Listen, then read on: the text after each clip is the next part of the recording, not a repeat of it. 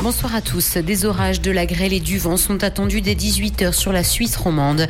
Pression sur un médicament de Novartis contre l'insuffisance cardiaque et des averses orageuses attendues demain matin. Des orages, de la grêle et du vent sont attendus dès 18h sur la Suisse romande. Un ciel agité est donc annoncé après le pic de chaleur de cet après-midi. Le temps restera incertain jusque dans la soirée et même demain matin dans certaines zones.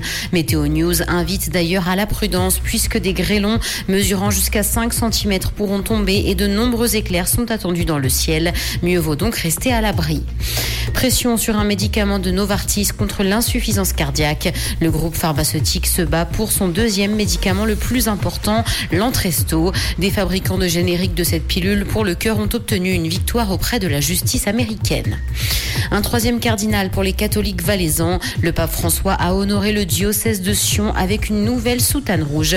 Il s'agit d'Émile Paul Tchérig. Il est âgé de 76 ans. Le souverain pontife avait annoncé dimanche la nomination de 21 nouveaux cardinaux à travers le monde entier. Cette nomination intervient 500 ans après celle du prince évêque Mathieu Schinner en 1511. C'était un autre prêtre valaisan.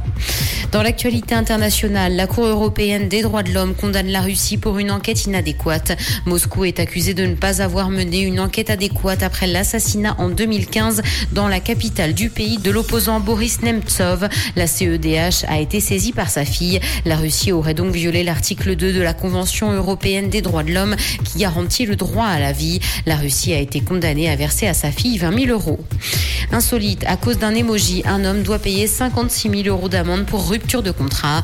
Il s'agit d'un fermier canadien qui a envoyé un émoji pouce levé après avoir reçu un contrat par texto de la part d'un de ses clients qu'il n'a d'ailleurs pas livré. Le client a considéré que cette réponse était une validation alors que le fermier affirme qu'il s'agissait simplement d'un accusé de réception.